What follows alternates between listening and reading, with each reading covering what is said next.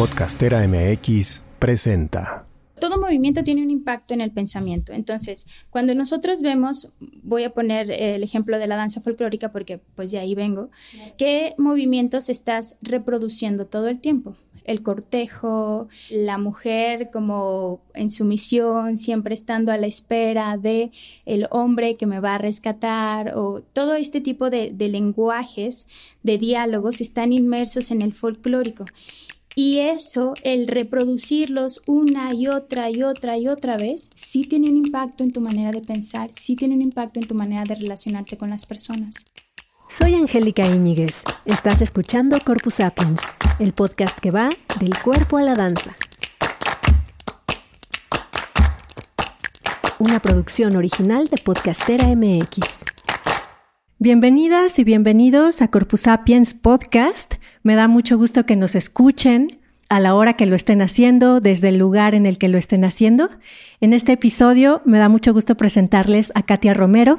Ella tiene una formación como bailarina y también como investigadora. Se ha acercado de una forma pues muy interesante a la filosofía de la danza, a la fenomenología. Ya nos contará qué es eso, pero me parece muy importante hacer estos vínculos de, de la danza, del cuerpo o de la cuerpa, ya platicaremos de ese concepto también, y cómo se aborda desde dónde, dónde entran las preguntas filosóficas, dónde entra la investigación, porque a veces no está completamente claro para qué se investiga la danza. A mí me preguntan mucho eso, o qué se puede investigar, o como que se ve todavía muy separado danza como que se asocia únicamente con el cuerpo e investigación se asocia únicamente con el cerebro, como si el cerebro no fuera cuerpo, ¿verdad? Pero bueno, bienvenida Katia. No, pues muchas gracias. Gracias por darle voz a las cuerpas justamente y pues un placer ahí como compartir esta búsqueda o encuentro que ya no sé si yo busco a la danza o la danza me encuentra a mí todo el tiempo, ¿no? Katia inició su vida profesional como bailarina en el Ballet Folclórico de la UDG. Ahí conoció a Fabiola Chacón, que es eh, quien nos presentó. Me dio mucho gusto que Katia se pusiera en contacto con Corpus Sapiens para contarnos todo el trabajo que hace, gracias a la presentación de Fabiola. Y después te fuiste a Guanajuato, donde participaste en la compañía de danza experimental con Lola Lince.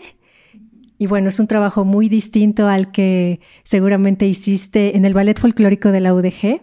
Sí, sí, bastante, sobre todo porque recuerdo mucho esta frase de Eugenio Barba, que dice que toda técnica también condiciona tu manera de pensar de alguna manera, ¿no?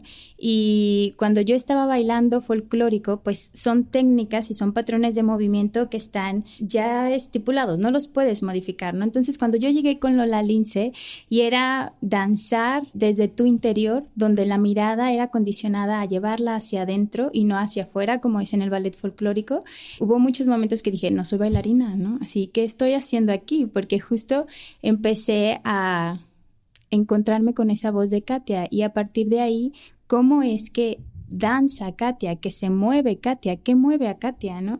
Entonces, sí, fue así como un shock muy distinto, sobre todo porque acá pues también hacemos danza buto, Feldenkrais, danza experimental, entonces sí fue un movimiento muy turbulento, pero que agradezco mucho, ¿no? Porque también me abrió justo otra perspectiva de la danza y otros caminos, entre ellos también la búsqueda de la filosofía, ¿no? Entonces, esta investigación surgió en ese camino al encontrarte con otras posibilidades de movimiento, con el Soma, con Feldenkrais, con otros abordajes, y ahora estudias además una maestría en educación y expresión para las artes, ¿no? En la Universidad de Guadalajara, donde me contabas que estás haciendo un trabajo, una investigación en torno a la fenomenología de la danza. Y además tienes un laboratorio de movimiento que se llama Trenzas deshojadas, que lo pueden ver en Instagram, donde se aborda la fenomenología y la cuerpa.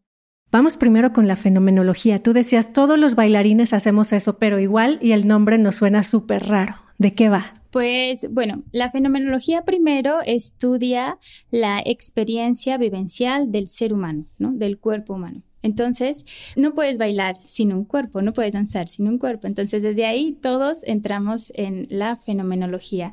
Como tal, esta te invita a reflexionar sobre el carácter universal del movimiento del cuerpo humano y sus principios, así como la danza se desarrolla a través de la manifestación práctica de dicho movimiento y sus principios.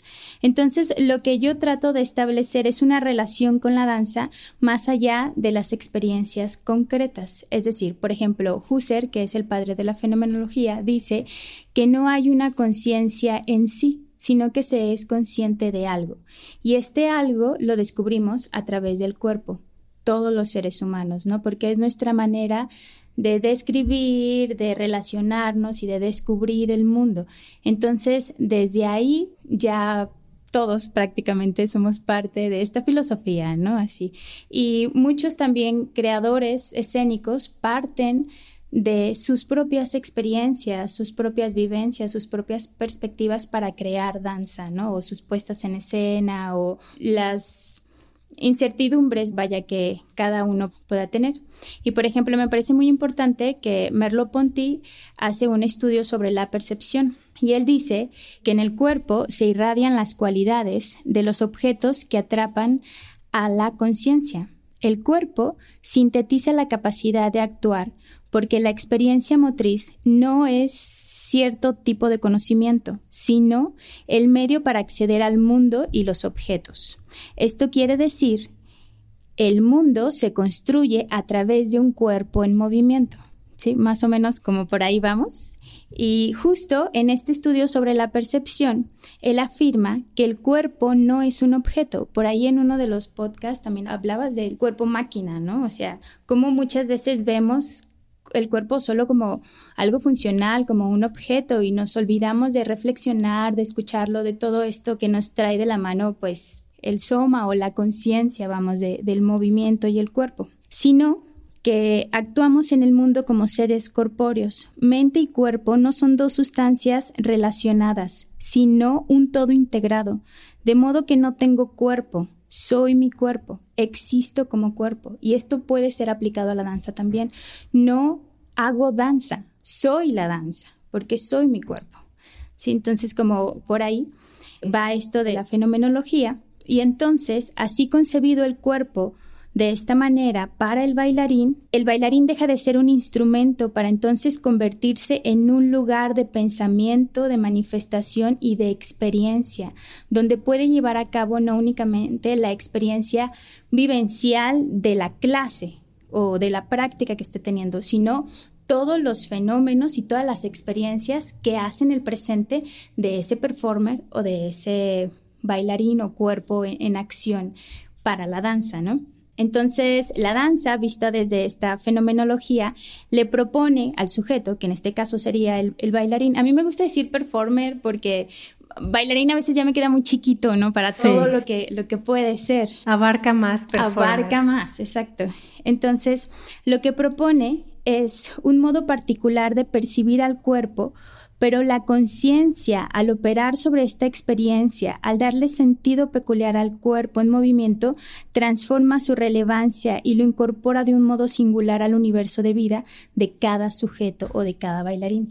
Por ejemplo, nosotros podemos estar en una misma situación, y nuestro cuerpo va a percibir las cosas de manera diferente, porque tú tienes una educación y yo tengo otro tipo de educación, tú tienes unos gustos, yo tengo otros gustos. Entonces, por lo tanto, la percepción se va a modificar aunque estemos viviendo lo mismo, ¿no? Entonces, ¿cómo desde ahí podemos partir para esta búsqueda de la propia voz del movimiento, ¿no? Por ahí también, este, no recuerdo la autora, pero eh, era Husserliana, ella hacía una diferencia entre bailar y danzar, que ella decía que bailar es cuando tú estás reproduciendo patrones de movimientos específicos que ya fueron creados por alguien más. Y entonces el danzar es cuando tú te apropias de tu ser corpóreo, de tus experiencias para darle voz a ese interior que te habita, ¿no? No es lo mismo como tener un cuerpo y habitar un cuerpo porque de repente esto también puede sonar como muy ambiguo, pero para mí es muy profundo, o sea, ¿qué es habitar un cuerpo, no? Y desde ahí, ¿cómo yo acciono en el escenario o en mi danza? No todo el tiempo la danza va al escenario, ¿no? Pero ¿cómo acciono en mi danza desde estas consignas? La importancia que es preguntarnos y reflexionar sobre qué me mueve, por qué bailo. Todo esto a mí me, explota así la cabeza, ¿no? Sí, y esta cuestión que platicábamos antes de la importancia de, de, que el hacer danza esté acompañado de una reflexión o incluso de una investigación consciente, porque muchas veces lo hacemos de manera inconsciente, pues hace una diferencia, ¿no? Porque tenemos cierta educación, cierta socialización y ciertas creencias de lo que es la danza y de cómo se debe ver un bailarín. Y esto no solamente desde el público, sino desde los propios hacedores de la danza, ¿no? Entonces, qué importante plantearse esas reflexiones. ¿En qué momento empezaste tú a tener estos cuestionamientos filosóficos? Platícanos un poquito ese momento. Mm, yo creo que justo fue cuando empecé con la respiración. O sea, cuando empecé a, ser consciente de acompañar mi movimiento con la respiración, también empezaron a llegar a mí ciertas reflexiones. Y todo tiene que ver, ¿no? Por ejemplo, todo movimiento tiene un impacto en el pensamiento. Entonces, cuando nosotros vemos, voy a poner el ejemplo de la danza folclórica porque pues de ahí vengo, ¿qué movimientos estás reproduciendo todo el tiempo? El cortejo, la mujer como en sumisión, siempre estando a la espera de el hombre que me va a rescatar o todo este tipo de, de lenguajes, de diálogos están inmersos en el folclórico. Y eso, el reproducirlos una y otra y otra y otra vez, sí tiene un impacto en tu manera de pensar, sí tiene un impacto en tu manera de relacionarte con las personas. En lo social. En lo social en lo social, en, todo en general. Entonces, cuando yo empiezo, y, fue un cambio súper abrupto, a relacionarme con otros tipos de movimiento, es cuando toda esta gama de reflexiones se vienen a mí, ¿no? Porque también estamos acostumbrados a que la danza me tiene que entretener. Y digo, pues es que no, no, o sea, no va por ahí, ¿no? O no es su única función. No es su única función. Sí puede, pero no es su única función porque vamos a esto de el arte tiene para mí, debería de llevar un mensaje y debería estar acompañado de una reflexión. Esto que ahorita está muy de moda, el sentipensar, ¿no? Crear un mensaje que haga que el espectador sienta y piense al mismo tiempo y no nada más se entretenga. Y también, bueno, al menos en mi hacer dancístico busco generar obras que tampoco sean tan abstractas, porque el objetivo sería como poder llegar a, más forma, a más personas, ¿no? Y de repente cuando es algo muy abstracto, no está mal, pero cierto tipo de personas muy cultas lo van a entender y queda deshabilitado otro público, ¿no? Entonces, como en, en, mi hacer dancístico busco este equilibrio entre que no sea entretenimiento, no sea tan abstracto, pero haya este mensaje, ¿no? Y yo este mensaje lo llevo pues de la mano de, de las mujeres. Ahora sí que de qué puedo hablar si no es de mi experiencia, ¿no? Pues soy una cuerpa danzante. Eh, David Lebretón dice que no hay proceso cognitivo sin lo afectivo, ¿no? O sea, no es, como decías, no es, no son cosas separadas que de pronto se unen, sino es un todo del que partimos es un todo lo que somos y a partir de lo que experimentamos la vida, el movimiento, la danza. Luego vienen preguntas como ¿qué es la danza? Pero creo que no nos vayamos tan allá.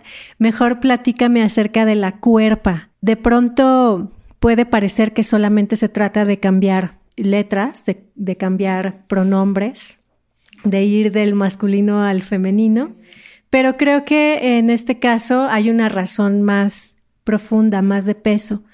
¿Me puedes platicar? Porque además es un, es un tema central en lo que hacen ustedes, ¿no? En trenzas deshojadas. Sí, justo como la apropiación de la cuerpa. Cuando hablamos de esta, Estamos descolonizando nuestro territorio del dominio patriarcal. Estamos reivindicando nuestra corporalidad tal cual es para comenzar a tomar las decisiones sobre ella, para crear una nueva relación con nosotras mismas. Es decir, el cuerpo femenino está construido desde una mirada que viene del hombre y de ahí vienen como todas estas particularidades de que tenemos que ser altas, delgadas, voluptuosas y, este concepto de belleza que al final es para agradar, ¿no? A ellos. Y también esto está muy entrelazado con la danza. Las bailarinas del ballet clásico, ¿cómo son, no? Así, frágiles, altas, delgadas, tienen que verse hasta cierto punto, pues como que alguien, como que no, no pueden hacer todo, ¿no? Hay alguien que tiene que rescatarlas. Que elevarlas y ayudarles a saltar y a girar y sostenerlas. Exacto, entonces justo también es algo en contraposición a lo que estamos haciendo nosotras, ¿no? Este proyecto es atravesado por nuestras experiencias en el cual pues nos juntamos, reflexionamos, abordamos temas de dolor, de vergüenza, para de ahí construir nuestras puestas en escena, ¿no? Por ejemplo. Y justo a partir de distintos trayectos, nuestros caminos de, todas las trenzas, que somos ahorita seis, una baila hawaiano, otra baila salsa, una hace contemporáneo, otra clásico, yo hago experimental, o sea, porque también luego las técnicas nos condicionan, ¿no? De repente yo he visto un movimiento mucho más honesto de alguien que nunca ha hecho danza, porque se deja habitar más fácilmente por ese duende. Y, hay veces que los bailarines tenemos tanto bagaje ahí técnico que te dicen improvisa y sacas el pa de buré y la pirueta, ¿no? Y claro. eso no es una improvisación como tal en, búsqueda de, ¿no? Pero hay un proceso, o sea, Pero ¿cómo te deshaces de eso? ¿Cómo te quitas esas capas? Que luego la danza experimental es lo que ha buscado, ¿no? Esta idea de quitarse las capas, pero ¿qué tanto realmente te las quitas? Claro, pues yo yo creo que ahora sí es como dice mi maestra, la talacha, ¿no? Estar en, en, esa búsqueda constante, porque obviamente es vocabulario que el cuerpo ya sabe que es, es difícil de desaprender, pero obligarnos a esa búsqueda constante, disciplinada todos los días, pues abre esas puertas, ¿no? Entonces, a través de, este camino, nosotras pudimos reconocernos como seres llenos de complejidades e introyectos patriarcales y racistas en los que creemos y queremos desaprender a través del movimiento. Nosotras lo que hacemos es creamos una alianza entre mujeres. Creemos que el dolor se puede convertir en fortaleza y que la danza remienda las vidas hechas pedazos.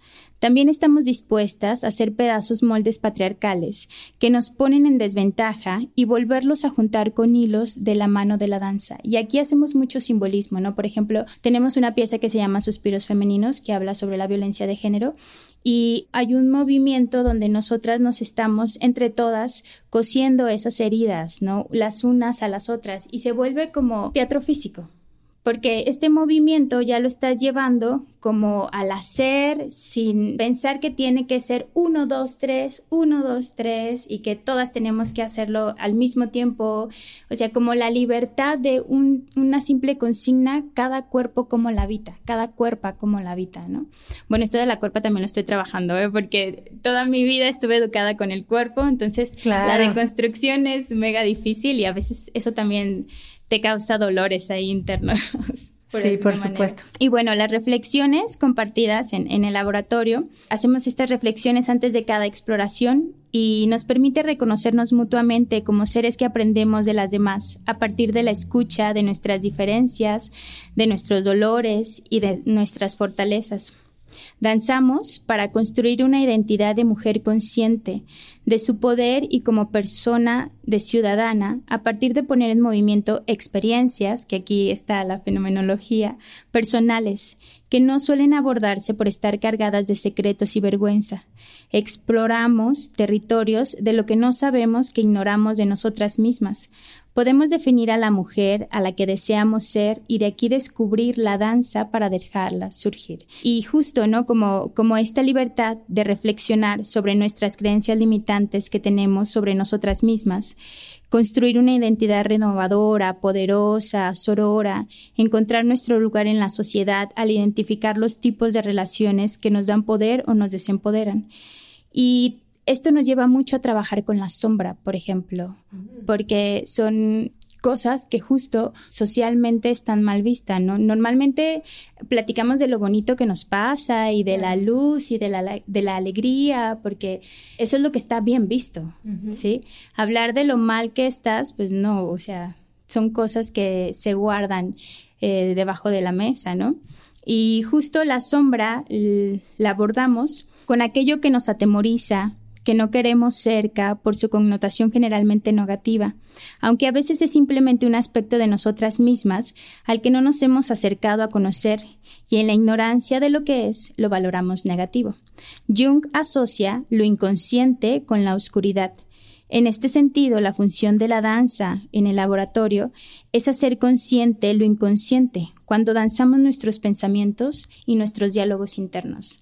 Entonces, es un laboratorio donde lloramos mucho, donde nos abrazamos mucho, donde encontramos una red, un espacio seguro.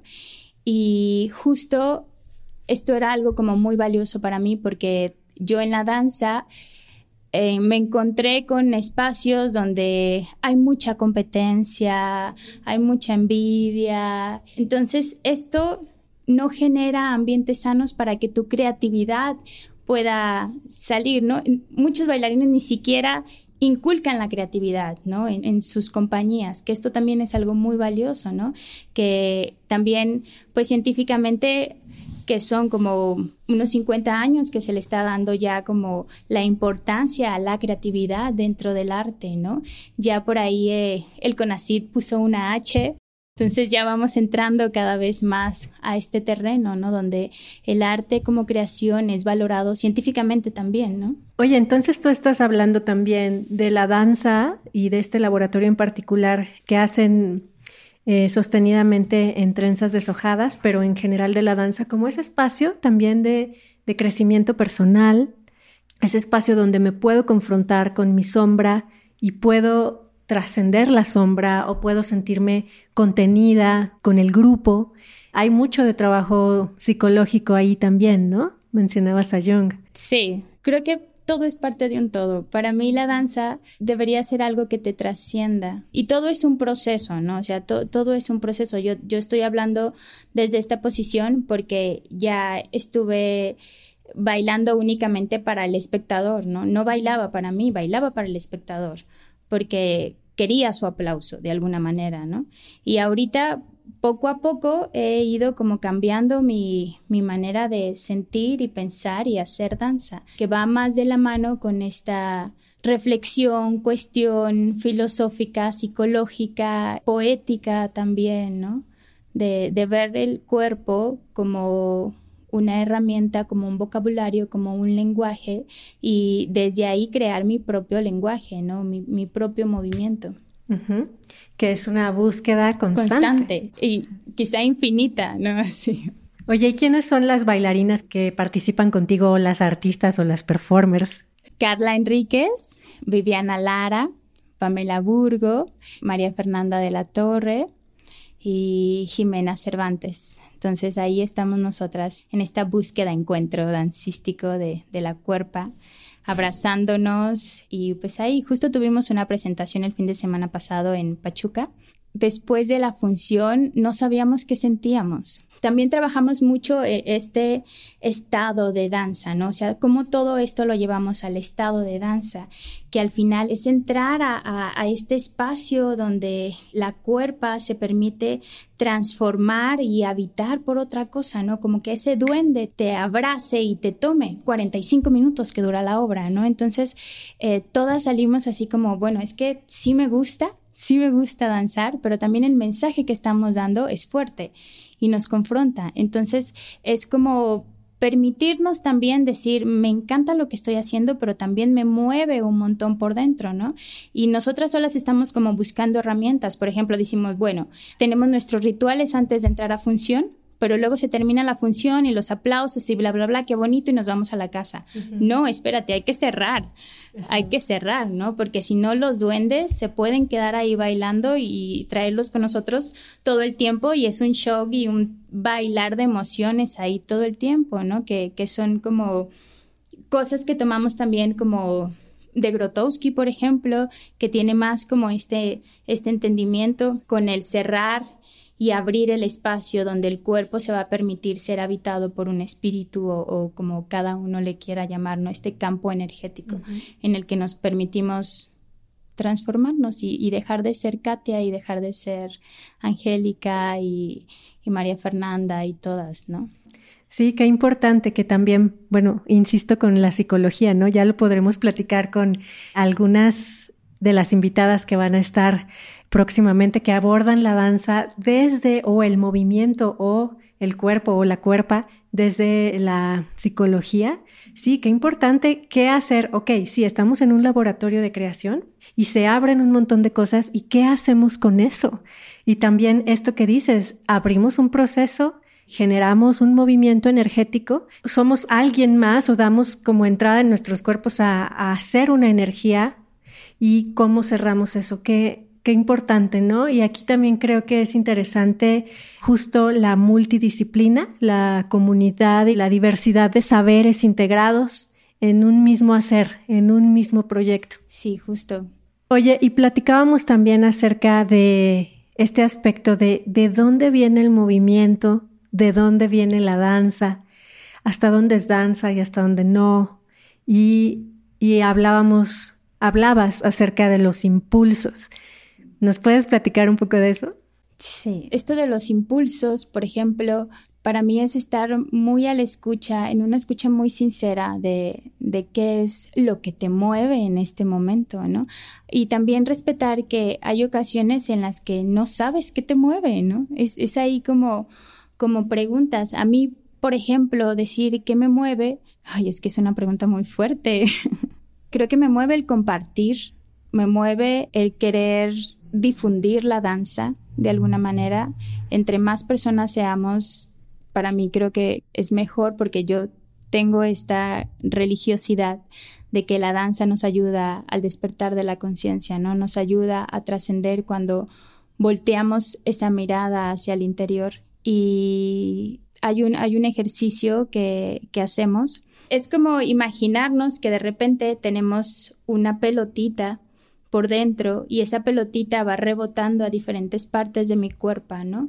Y ese pequeño movimiento, por nimio que sea, va generando como impulsos en los músculos, en las membranas y, desde ahí puede iniciar una pequeña danza, como ese escucha, es estar atento de cuáles son las necesidades de mi cuerpo en este momento. Y pues bueno, esto de qué es danza y qué no es danza, eh, no me siento preparado para decir. No, creo que creo que es demasiado complejo. Sí, sí, total. Podemos citar a, diferentes autores, por ejemplo, volviendo a Merleau-Ponty, pues justo él dice que la danza es el resultado de una acción en relación con nuestro cuerpo, con el objeto y con la intención. Y estos movimientos son actos de expresión y eso es la danza desde la fenomenología, ¿no? Por ejemplo. Oye, ¿y qué ¿Qué cosas te nutren? ¿Qué nos podrías recomendar? Siempre les pedimos en Corpus Sapiens que nos recomienden ver una obra o escuchar o, lo que sea, ¿no? Una película o, un lugar en la naturaleza. ¿Qué cosa te gustaría compartir con el mundo que a ti te nutre? Pues yo disfruto mucho irme al cerro, tener espacios de silencio total. Creo que eso es muy bueno para desconectarte un poquito de la rutina, de, la ciudad, de los deberes, de las responsabilidades. Caminar descalza también creo que es algo que, puedo recomendar. Tirarte al piso, jugar, habitar esa, esa niña, ese niño interior, ¿no? Que muchas veces olvidamos porque nos creemos adultos. Entonces, como volver a esos espacios de danza, pues la excelentísima Pina Bauch siempre. Cualquier cosa que, podamos ver de ella creo que es magnífico y pues Almodóvar también es, es muy inspirador para mí. Creo que eso puede ser lo que, lo que recomendaría. Muy bien, Katia. ¿Alguna cosa con la que quiera cerrar que, que se diga antes de que se cierre este episodio? Que la danza es un saber del cuerpo, de la cuerpa, y que nos atrevamos a habitarlo. Muchas gracias por estar aquí y muchas gracias a todos ustedes que acaban de escuchar este episodio. Les pedimos por favor que lo compartan con quien ustedes crean que le puede significar. También que nos sigan, nos pueden seguir en arroba Corpus Sapiens. Pueden checar también el proyecto que tenemos de Corpus Sapiens Corpus Sapiens es un proyecto más amplio que solo un podcast. Tenemos también el Diplomado Creativo en Investigación de la Danza, con resultados que se pueden checar en corpusapiens.com. Allí tenemos el primer archivo de danza de Jalisco con nueve personajes que ustedes pueden checar ahí sus semblanzas, sus fotografías, la hemerografía, entrevistas en video, algunos audios. Y bueno, pues les invitamos también a que sigan arroba trenzas deshojadas en Instagram y algún otro contacto que quieras dar. El mío también puede ser, estoy como Katia Romero Carrillo en Instagram. Y pues nada, que nos sigan y que se dejen habitar por la danza. Muchas gracias, Katia. Gracias a ti por la voz y el espacio. Hasta pronto. Esta es la cartelera de danza. Toma nota. Hola, soy Gipitzi Aldalay, directora de Mares Encuentros en Danzabuto, y me da mucho gusto invitarte a que conozcas la programación del encuentro que se llevará a cabo del 15 de noviembre al 5 de diciembre. Nos acompañan en esta edición los artistas Yuko Kaseki y Dai Matsuka, así como el investigador Luke Delanoy. Durante el encuentro tendremos talleres, funciones, conferencias y una exposición fotográfica. Para inscribirte a los talleres o conocer más, te invitamos a que entres a www.encuentromares.com o puedes encontrarnos en las redes sociales como Encuentro Mares. Te esperamos. Hola, ¿qué tal? Mi nombre es Katia Romero Carrillo, directora del Laboratorio de Movimiento Trenzas Deshojadas. Y me da mucho gusto invitarte a nuestra función de la obra Suspiros Femeninos este próximo viernes 25 y sábado 26 de agosto en punto de las 7 de la tarde en Ansar Circo Tepic Nayarit. Compartiremos la experiencia sensible de nuestras cuerpas libres a través de la exploración de diferentes técnicas dancísticas con pautas experimentales y reflexivas sobre la violencia de género. El precio del boleto está en 120 pesos y puedes encontrarnos en Instagram como trenzas-deshojadas-oficial. Te esperamos, no faltes. Hola, soy Víctor Torres, director de Accionares Movimiento y me da muchísimo gusto poderte invitar a nuestra función de autopoiesis el próximo 2 de septiembre en el Foro 790. Lo que verás es danza contemporánea y pueden asistir adolescentes y adultos. El precio de los boletos es de 180 pesos en preventa en voyalteatro.com. Puedes encontrarnos también en Instagram para revisar nuestro trabajo y poder ver el cartel completo de la obra en arroba accionar.es.movimiento. Les esperamos. Gracias por escuchar Corpus Sapiens y por formar parte de este ecosistema de la danza donde cada quien tiene su función. Puedes escuchar, compartir, seguir, anunciarte en nuestra cartelera, ser patrocinador, invitado o coproductor y compartir tu mensaje con una comunidad en expansión mándanos un mensaje directo por Instagram a arroba corpusapiens o escríbenos al correo que te dejamos en la descripción de cada episodio y con gusto te contamos cómo puedes participar. Esta temporada de Corpus Sapiens es producida con el apoyo de la Jefatura de Danza de la Secretaría de Cultura de Jalisco.